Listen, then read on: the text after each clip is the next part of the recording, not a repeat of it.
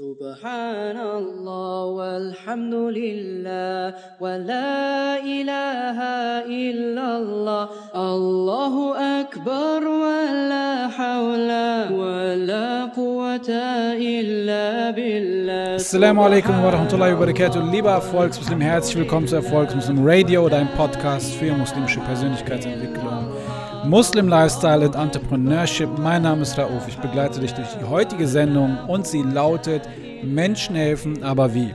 Wir wissen alle, dass das Helfen von Menschen oder das Helfen anderer Menschen einen unglaublich hohen Stellenwert hat im Islam. So haben wir zahlreiche Überlieferungen, wo der Prophet Muhammad sagt, der Gläubige ist dem Gläubigen wie ein Mauerwerk. Ein Teil hält den anderen fest. Oder in einer anderen Überlieferung heißt es, die Muslime gleichen in ihrer Barmherzigkeit und ihrer Zuneigung füreinander einem Körper. Wenn ein Teil davon leidet, reagiert der ganze Körper mit Fieber und Schlaflosigkeit. Hier sehen wir, wie der Prophet Muhammad bzw. der Islam selber uns zur Empathie auffordert. Mitfühlen, mitleiden, sich in die Lage des anderen hineinzuversetzen und wie daraus eine Verpflichtung zur Handlung resultiert, sehen wir unter anderem in verschiedenen Ayat und Überlieferungen etc. Auf die werden wir in diesem Podcast eingehen.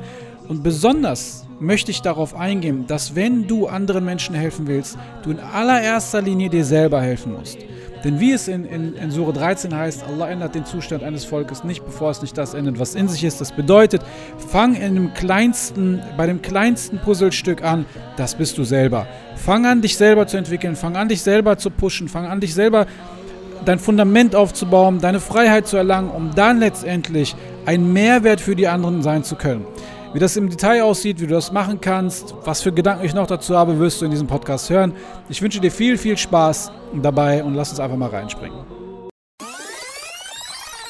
Assalamu alaikum wa rahmatullahi wa barakatuh. Lieber Erfolgsmuslim, herzlich willkommen zu einer weiteren Podcast-Folge, in der es heißt Menschen helfen, aber wie? Wie und warum können wir anderen Menschen helfen? Wieso werden wir dazu überhaupt im Islam angefordert oder aufgefordert? Und wieso merke ich, dass die Muslime häufig dieses Gefühl haben, Menschen zu helfen? Und wie bezeichnet man überhaupt dieses Gefühl? Also dieses Gefühl, ähm, dass ich so ein bisschen Mitleid und Barmherzigkeit mit anderen Menschen habe, kann man eigentlich zusammenfassen unter dem Begriff Empathie.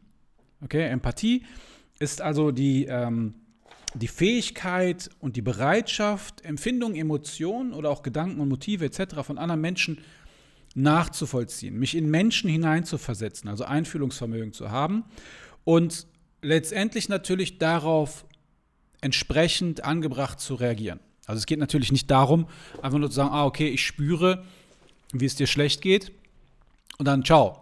Sondern wenn ich zum Beispiel einen Menschen sehe, der Hilfe benötigt, sei es jemand, der obdachlos ist oder jemand, der, ähm, der familiäre Probleme hat oder sonstige Probleme, dass ich das schon spüre und irgendwie das, was in meiner Macht steht, ähm, tue, um das Leid der anderen Person ein Stück weit zu lindern, sofern es in meinen Möglichkeiten ist. Und die Frage ist, wo finde ich erst einmal diese Aspekte im Islam? Hat das überhaupt eine muslimische Grundlage? Ja? Also an der Stelle sei erwähnt, ich bin kein Theologe ähm, oder ähnliches, aber einige Dinge sind einfach offenkundig. So gibt es zum Beispiel einen Hadith, der bei Sahih Muslim überliefert wird, und da heißt es, dass der Gesandte Allah sallallahu alaihi wasallam sagte, der Gläubige ist dem Gläubigen wie ein Mauerwerk. Ein Teil davon hält den anderen fest. Okay? Der ein Gläu also ein Mu'min, ein, der eine Gläubige, ist dem anderen Gläubigen wie ein Mauerwerk. Der eine Teil hält den anderen davon fest. Das bedeutet, aus dieser Überlieferung können wir doch eigentlich schon mal verstehen, dass wenn ich wenn ich mir das Bild einer Mauer anschaue und mir überlege, dass wenn ich einen Teil dieser Mauer rausbreche, das Auswirkungen auf die gesamte Mauer hat. Nun, erstens ist die Mauer nicht komplett. Ich kann durch die Mauer durchgucken. Ja, wenn ich jetzt davon ausgehe, dass eine Mauer eine Art Schutzwall bildet, zum Beispiel, du baust ein Haus und du willst einen Sichtschutz haben, dass die Leute nicht in, deine, in dein Haus oder in deinen Garten reingucken können. Und wenn du dir überlegst, dass jemand ein Stück aus dieser Mauer rausschlägt, dann erfüllt die Mauer nicht mehr ihren, ihren Sinn und Zweck. Und in diesem Kontext kann man, also in dieser Überlieferung, im Kontext der Überlieferung, kann man die Mauer natürlich als eine Art, ja, als Umma sehen und jeder einzelne Ziegelstein in dieser Mauer ist ein Teil dieser Umma, ein Teil dieser Gesellschaft. Das bedeutet, wenn ein Teil dieser Gesellschaft fehlt oder krank ist oder brüchig ist, ist die gesamte Mauer, sprich die gesamte Umma brüchig.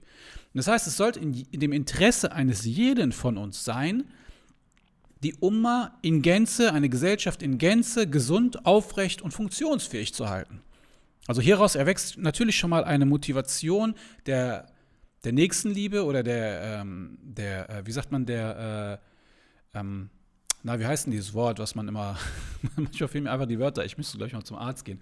Ähm, wenn man Leuten hilft, äh, oh mein Gott, komm schon, ich wette, dir geht es gerade durch den Kopf. Wie heißt das denn nochmal? Äh, naja, egal, fällt mir bestimmt gleich wieder ein. Auf jeden Fall sollte hieraus dementsprechend ähm, für uns aus Eigenmotivation alleine schon der Antrieb bestehen, anderen Menschen ähm, zu helfen. In einer anderen Überlieferung bei Bukhari heißt es, die Muslime gleichen in ihrer Barmherzigkeit und in ihrer Zuneigung füreinander einem Körper. Wenn ein Teil davon leidet, reagiert der ganze Körper mit Fieber und Schlaflosigkeit. Okay, es gibt noch eine andere Überlieferung, das ist aber quasi die gleiche, die besagt, sie, sie lautet nur anders, sie sagt, die Umma gleicht einem Körper. Also Umma ist das arabische Wort für Gesellschaft, wenn man so will. Die Umma gleicht einem Körper. Wenn ein Glied in Klammern ein Muslim, leidet, so leidet der ganze Körper, also alle Muslime, an Schlaflosigkeit und Fieber. Auch hier wieder ein ähnliches Gleichnis. Das bedeutet, der Körper stellt die Gesellschaft dar. Wenn ein Glied leidet, also zum Beispiel der Arm, das Bein oder sonst etwas, hat das Auswirkungen auf den gesamten Körper. Und ich habe da selber meine eigenen Erfahrungen gemacht. Ich hatte zum Beispiel mal mh, mm, mir eine Blase gelaufen. Okay?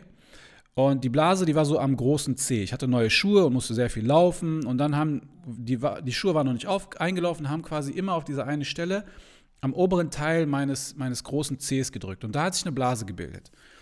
Daraufhin habe ich mir so ein Blasenpflaster geholt und ähm, diese, diese, diese offene Wunde, die sich da mittlerweile ergeben hatte, zugeklebt, sodass die Schmerzen beim Laufen nicht mehr so stark waren. Was passierte jetzt? die Schuhe bzw. Die, diese Druckstelle hat natürlich weiter auf diese Blase gedrückt. Es tat zwar nicht mehr so weh, aber ähm, trotzdem war die Ursache noch nicht behoben. Was passierte? Diese, diese, diese Stelle, wo die Blase war, hat sich entzündet und ich bin innerhalb von kürzester Zeit nachts ins Bett gefallen, hatte Schüttelfrost, Fieber, und und und. Ich wusste noch nicht einmal warum. Ich habe diese Blase total vergessen gehabt. Als ich nächsten Tag zum Arzt gegangen bin, sagte er, was haben Sie? Ich so, ja, ich habe Schüttelfrostfieber etc. Der konnte sich das erst gar nicht erklären. Er sagte, Sie müssen irgendeine Entzündung haben. Und durch Zufall hat er dann meine, meinen Fuß gesehen und sagte, was haben Sie denn da? Ich sage, ja, so und so. Und er sagte, sind Sie wahnsinnig? Diese eine Blase, dieses Ding, das ist lebensgefährlich. Er meint, das kann zu Erblindung führen, Herzstillstand führen etc. Weil diese Entzündung durch diese offene Wunde wieder zurück in den Blutkreislauf gegangen ist und so Auswirkungen natürlich auf den ganzen Körper hat, weil das Blut natürlich im ganzen Körper zirkuliert. Um das hier drauf zu übertragen, du siehst hier natürlich, dass diese eine Wunde, die, oder der eine C, diese eine Gliedmaße, hat den ganzen Körper, hatte einen Effekt auf den ganzen Körper. Also diese Wunde an diesem einen Gliedmaßen hatte Effekt auf den ganzen Körper was letztendlich schwerwiegende Schäden haben kann. Das bedeutet, wir können nicht einfach eine kleine Wunde an diesem Körper ignorieren und sagen, ja, pff, ist nicht so schlimm, sondern ich muss darauf achten, dass der Körper in Gänze heil ist. Also wenn ich ein, eine Infektion habe an einer Hand, kann es, also das siehst du vielleicht häufig so in äh, so Kriegsreportagen oder so, oder, oder irgendwie, wenn jemand von einer Schlange gebissen wurde, das sieht man immer in Dokumentation, muss man dann häufig den Arm oder das Bein oder die Gliedmaßen amputieren, damit der gesamte Körper nicht äh, oder damit sich das Blut, zum Beispiel bei einem Schlangenbiss, nicht im ganzen Körper verteilt. Sonst stirbt der ganze Körper. Ich will damit sagen, wenn ein Körperteil betroffen ist, müssen wir alles daran tun, diesen Körperteil zu heilen. Auch sei er noch so klein wie ein kleiner Zeh. Und in unserer Gesellschaft geht es doch auch darum, den Kleinsten und den, den Bedürftigsten und den Schwächsten zur Seite zu stehen und nicht, dass wir einfach davon ausgehen und sagen, ja, der hat keine Relevanz für die Gesellschaft, der bringt mir selber keinen Mehrwert, also, ähm, also ignoriere ich ihn einfach. Wie du gleich sehen wirst, diese Ignoranz wird letztendlich immer dazu führen, dass es auf dich zurückschlägt, auf die gesamte Gesellschaft, weil du ein Teil einer Gesellschaft bist, egal wie gut es dir in diesem Moment geht. Wie es halt in diesem Hadith heißt, dass wenn ein Körperteil leidet, leidet der gesamte Körper. Ja? Und es bedeutet, dass, wie auch in, den, in einem richtig coolen Buch, was ich jetzt schon in den letzten Podcasts immer wieder zitiert habe, von Daniel Coleman, Goldman, heißt es auch, die Grundlage für Empathie, also Einfühlungsvermögen in die andere Person, ist die Selbstwahrnehmung.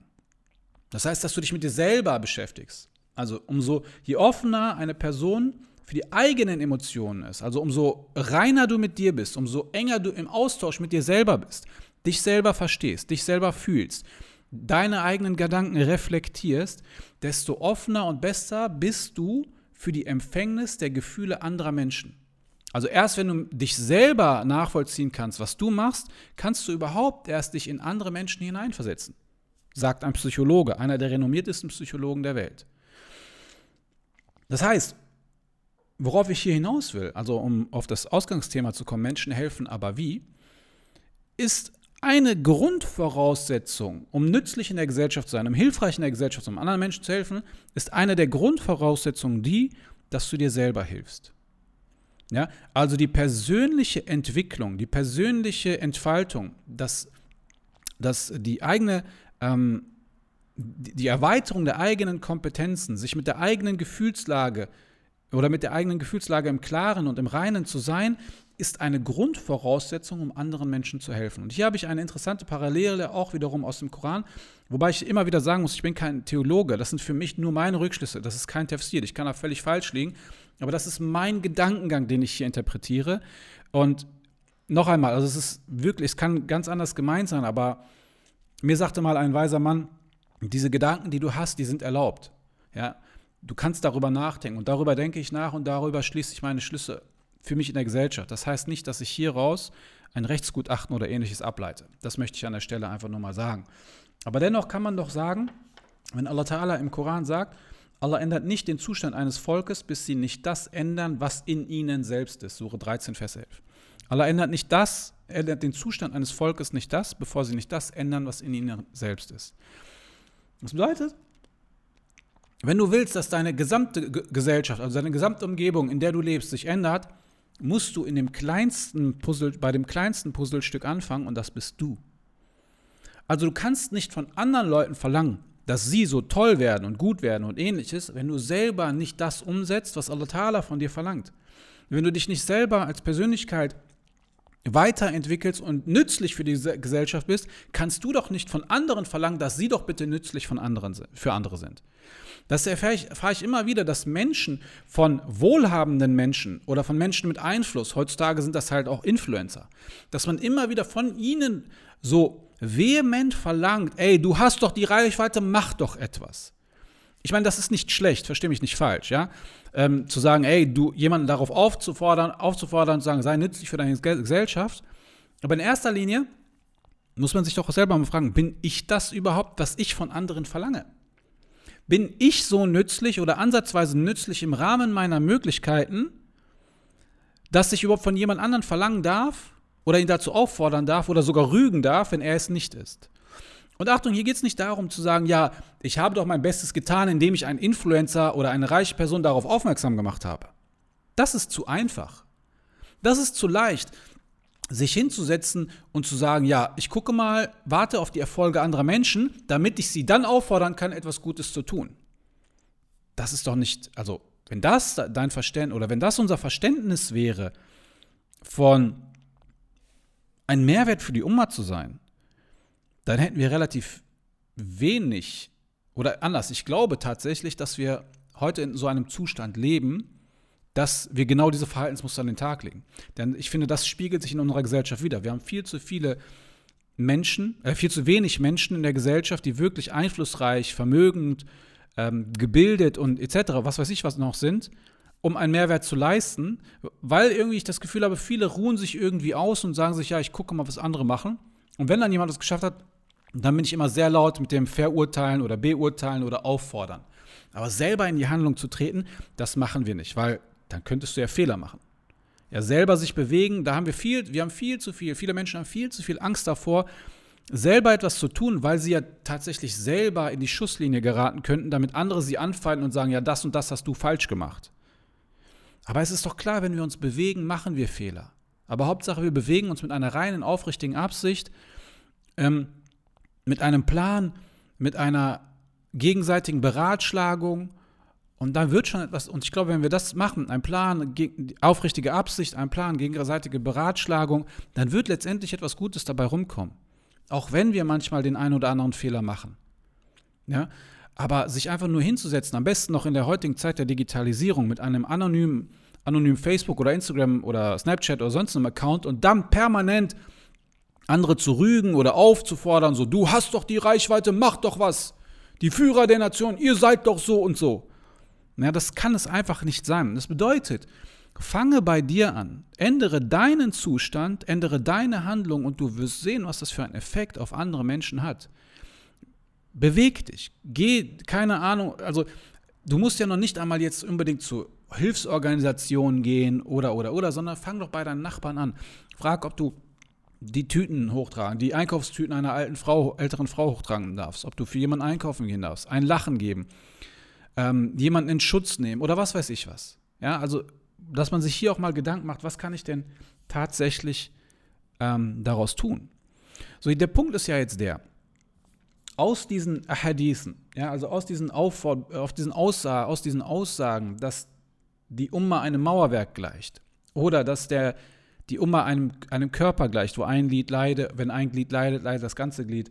Oder aus diesem Aspekt, der besagt, dass der Zustand eines Volkes erst geändert wird, wenn du dich selber änderst, also wenn sie sich von innen heraus ändern, resultiert ja jetzt nicht nur der Aspekt, darüber nachzudenken und zu sagen, ah, ist ja schön und gut, sondern daraus resultiert natürlich eine gewisse Verantwortung beziehungsweise eine gewisse Verpflichtung, etwas Gutes zu tun aktiv zu werden. Das siehst du auch in, zum Beispiel in, in, in Sure 9, Vers 60 sagt äh, Allah, dass sie Almosen für die Armen, für die Bedürftigen und diejenigen sind, die damit beschäftigt sind, also diejenigen, die anderen helfen, zum Beispiel, zum Beispiel auch Institutionen etc., diejenigen, deren Herzen vertraut gemacht werden sollen, also diejenigen, für die du Dauer machst, den Loskauf von Sklaven, den Verschuldeten, also hier auch wieder Menschen helfen, und denjenigen, die sich auf Allahs Wege und für den Sohn des Weges als Verpflichtung von Allah befinden. Also Allah, ist allwissend, der Allweise.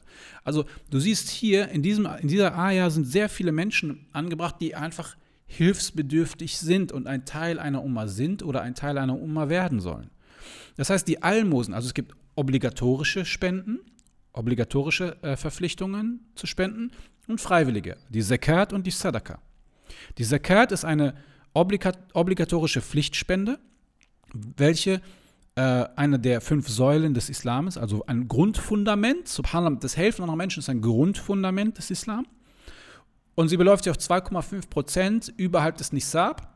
Nisab ist ein Grundeinkommen, ein, ein Grundvermögen, was von dieser Grundverpflichtung befreit ist. Ich glaube, ich bin mir nicht sicher, wo das jetzt mittlerweile liegt. Ich glaube bei 3.800 Euro oder so etwas. Das heißt, wenn du unterhalb von 3.800 Euro hast und ein Jahr nicht angefasst hast, ist das Steuer, äh, äh, sekatfrei. Alles, was da drüber ist und ein Jahr liegt und nicht angefasst wird, ähm, soll vor dem Horten geschützt werden. Das heißt, vor dem, dass jeder für sich nur hortet, hortet und quasi Geld aus dem System entzieht, sondern das wird sekatpflichtig. Okay, das heißt, da musst du 2,5 Prozent überhalb des sogenannten Nisabs an die Gesellschaft geben. Das bedeutet, Zakat, also helfen, anderen Menschen helfen, ja, also es geht ja nicht darum, dass du Geld weggeben sollst. Es geht darum, dass du dadurch anderen Menschen hilfst. Denn das ist ja, der, das, ist ja dann das finale Ergebnis davon. Das heißt, anderen Menschen zu helfen durch die Zakat ist obligatorisch in Form der Zakat. Und dann werden wir an zahlreichen Stellen aufgefordert, Sadaka zu geben. Dass die Sadaka, also Armen zu helfen, äh, Waisenkindern zu helfen, etc. An einigen Stellen im Koran werden wir sogar, wird sogar darauf aufmerksam gemacht, was für ein großes Vergehen es ist, zum Beispiel das Geld von Waisenkindern zu veruntreuen. Also wer, wer, sind, wer ist denn hilfsbedürftig? Wer ist denn hilfsbedürftiger in unserer Gesellschaft als Waisenkinder? Wie der Prophet Muhammad auch eins war. Das heißt, beide Elternteile verloren. Und es gibt, habe ich glaube ich im letzten Podcast erwähnt, äh, laut Islamic Relief irgendwie 160 Millionen Waisenkinder, die in Kriegsgebieten leben unter anderem. Das heißt, stell dir mal vor, also wenn ich jetzt an meine Tochter denke, die ist jetzt fast vier Jahre alt und ich würde mir vorstellen, dass sie beide Eltern verliert an denen sie so sehr hängt, was ist, wie, viel, wie viel mehr hilfsbedürftig kann ein Mensch sein als solche Kinder? Das bedeutet ja für uns, dass Leid auf den Einzelnen wie ein Virus ist, der sich auf alle überträgt. Das heißt, wenn ich meine Augen verschließe vor dem Leid anderer, kann ich davon ausgehen, es wird mich irgendwann treffen. Wie der zirkulierende Virus in einem Blutkreislauf, der auf den Körper wirkt. Das heißt, wir sollten an jeder Stelle irgendwie versuchen, Leid zu bekämpfen, angefangen in meinem engsten Umfeld. Denn wenn jeder schon in seinem engsten Umfeld vernünftig agieren würde, hätten wir auf, auf die gesamte Gesellschaft betrachtet unglaubliche Erfolge. Ja? Und noch einmal, warum geht es, worauf will ich hier hinaus?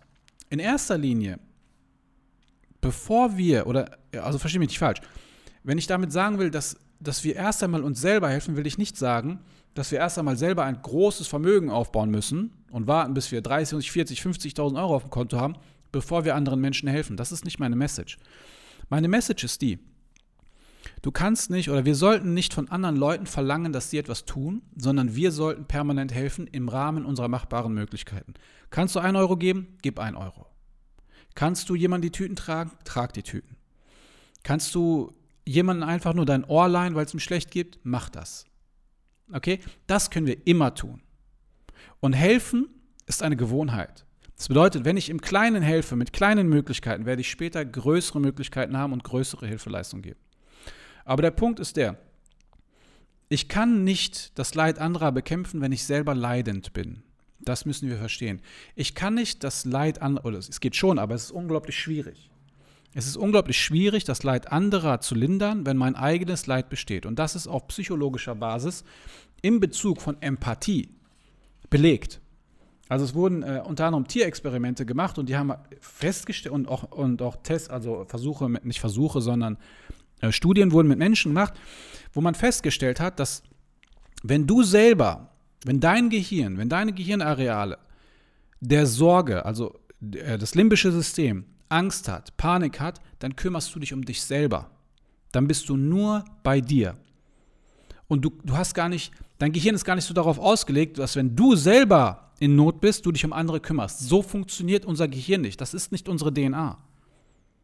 Ja? Das heißt, wenn du selber im Überlebensmodus bist, dann kannst du nicht andere oder schwierig anderen Menschen helfen.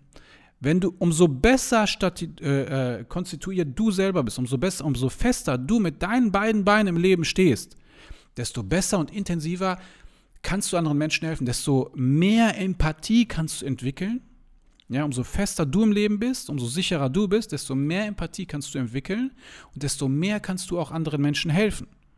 Ich will dich dazu auffordern, dich selber gut aufzustellen in allen sechs Lebensbereichen um letztendlich dann anderen Menschen besser helfen zu können, dass sie sich besser aufstellen. Und genau so gehen wir unter anderem auch in der IPA-Formel vor. Ich habe dir die Datei zur IPA-Formel angehängt, also den Link dazu kannst du dir gerne downloaden. Es geht darum, dass wir im Rahmen der IPA-Formel unter in, in so einem, in einem Dreieck agieren. In dem Dreieck steht IPAF, Islam, Privat, Arbeit, Familie. Okay, diese IPA-Formel teilt sich dann noch ein bisschen, splittet sich in, in ein bisschen weitere Lebensbereiche auf. Aber es geht darum, Islam ist der Sinn in unserem Leben. Das heißt, dass wir überhaupt erkennen, dass, dass zum Beispiel das Helfen anderer Menschen, dass, dass mein Sein in der Dunya darauf ausgerichtet ist, Allah Ta'ala zu dienen und ihn anzubeten. Das muss ich erkennen. So muss ich handeln. Privat ist mentale und körperliche Fitness. Das bedeutet, ich muss mich selber mental und körperlich, also gesundheitlich, so aufstellen, dass ich ein gesundes Fundament schaffe, damit ich belastbar bin. Also, wie gerade auch beschrieben, die, die die mentale Fitness, also die Funktion meiner Gedanken, also meines Gehirns und meiner Gefühle, müssen so aufgebaut sein, dass ich überhaupt Empathie empfinden kann. Wenn ich selber ähm, gefestigt bin in meinen Gedanken, in meinen Gefühlen, dann bin ich auch in der Lage, mehr Empathie für andere zu empfinden. schneller zu verstehen, dass es anderen schlecht geht. Schneller zu fühlen, wie es anderen geht, um dann meine Hilfe anbieten zu können. Das heißt, ich muss erst einmal meinen Sinn haben, dann muss ich mein Fundament aufbauen, um überhaupt stabil zu sein. Dann muss ich mich befreien von beruflichen und finanziellen Sorgen. Also wenigstens eine Arbeit haben, die mich frei macht oder zumindest äh, die mir das Gefühl, oder wie soll ich sagen, eine Arbeit nachgehen, die mich zumindest nicht belastet, mich finanziell nicht über, überheben, durch zum Beispiel äh, Konsumkredite, hier 0%, da 0%, hier ein Kredit und hast nicht gesehen. Ja, da muss ich einen gewissen Grad der Freiheit haben, um überhaupt agieren zu können. um dann letztendlich auf der letzten Ebene, also Familie und Beziehung, also deine engere Familie und die Umma, um hier etwas zu tun, um eine Sadaka Jariya, also eine Spende zu hinterlassen, die auch nach, nachhaltig ist, die nach deinem Tod Bestand hat und anderen Menschen hilft. Aber du siehst, es geht von unten nach oben. Über den, es fängt beim Sinn an, damit du überhaupt deinen Sinn hast. Dann stärkst du dein Fundament. Dann machst du dich frei.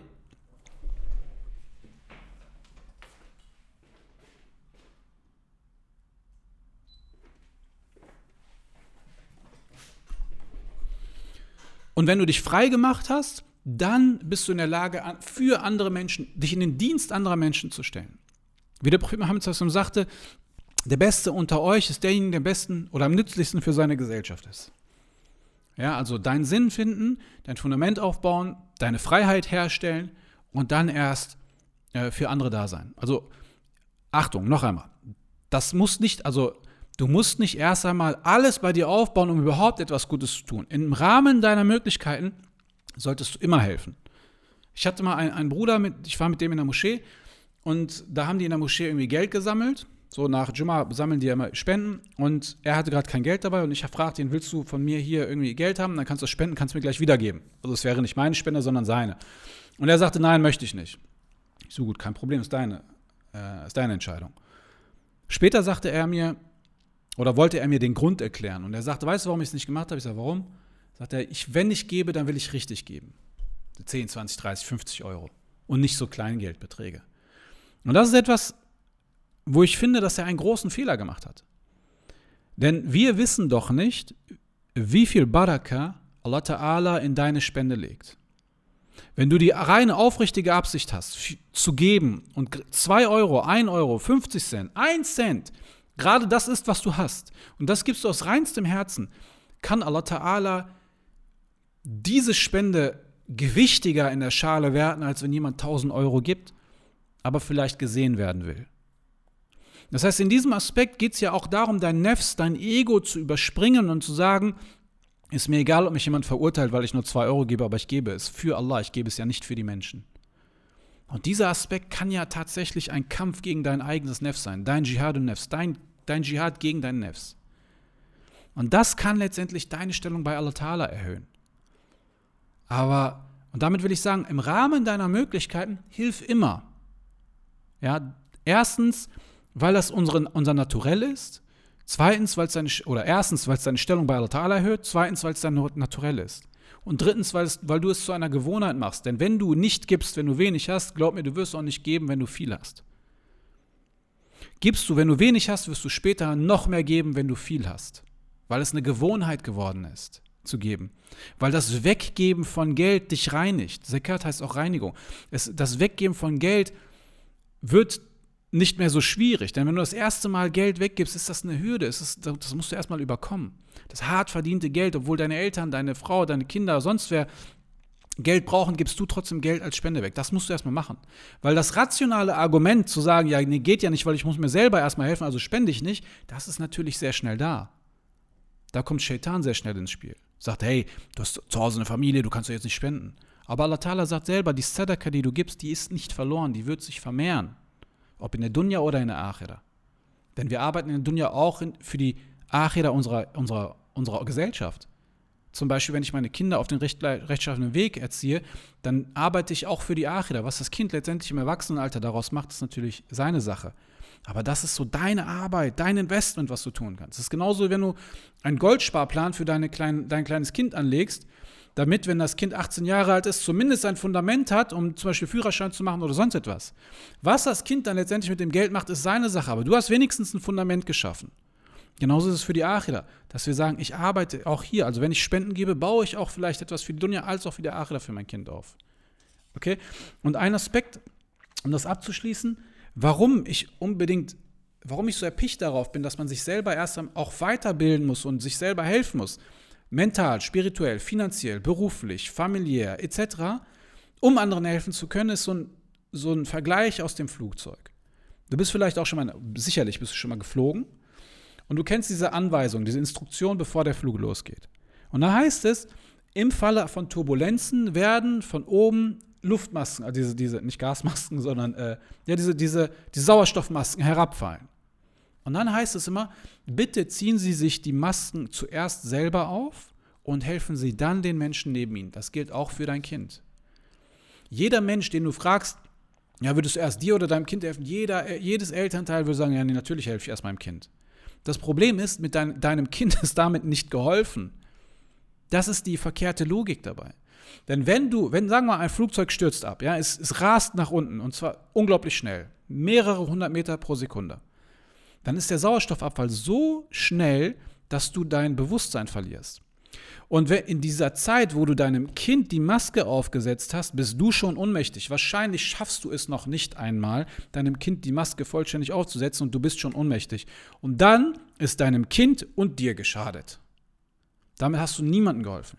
Darum hilf erstmal dir, damit du überhaupt Sauerstoff hast, damit du überhaupt in der Lage bist, wach bei, bei Bewusstsein zu bleiben, damit du in der Lage bist, überhaupt Kräfte zu haben, um deinem Kind letztendlich zu helfen.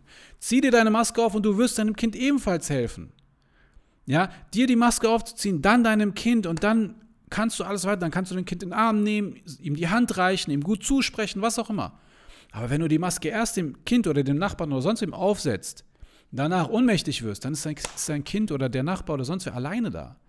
Das heißt, Allah Ta'ala ändert den Zustand eines Volkes nicht, bevor es nicht das verändert, was in sich ist. Das heißt, fange im, im, im, kleinsten Kern einer Gesellschaft an, das ist dein Nefs, das ist deine, deine Persönlichkeit. Entwickel diese, weite dich aus, baue dein Fundament aus, mental und körperlich. Sei belastbar. Sei mental und körperlich belastbar. Du kannst niemandem helfen, wenn du mental nicht belastbar bist, weil du gar keine Emotionen, weil du gar keine Empathie empfinden kannst, weil du dich mit deinen eigenen Sorgen beschäftigst. Sei körperlich belastbar, damit du nach einem langen Arbeitstag ebenfalls abends noch irgendwie Essen austeilen kannst, Menschen helfen kannst. Damit du überhaupt die Kräfte hast, um zum Beispiel die Einkaufstüten anderer Menschen zu tragen, um sonst etwas zu tun. Sei körperlich belastbar. Mach dich frei von beruflichen und finanziellen Sorgen. Mach einen Job. Wenn du einen Job hast, der dich mental kaputt macht, der dein Fundament kaputt macht, wechsel ihn verdammt nochmal. Wechsel ihn. Allah Ta'ala ist Ar-Razak, der Versorger. Nicht dieser eine Job. Mach dir nicht zu viel Sorgen, wenn du einen Job verlierst. Es wird eine andere Möglichkeit geben. Es wird eine andere Form des Einkommens geben. Sorge dafür, dass du finanziell nicht in, in, eine Schieflage gerätst durch sinnlose Sachen, wie zum Beispiel das Finanzieren eines Fernsehers, der dich sowieso nochmal äh, auf die falsche Bahn bringt.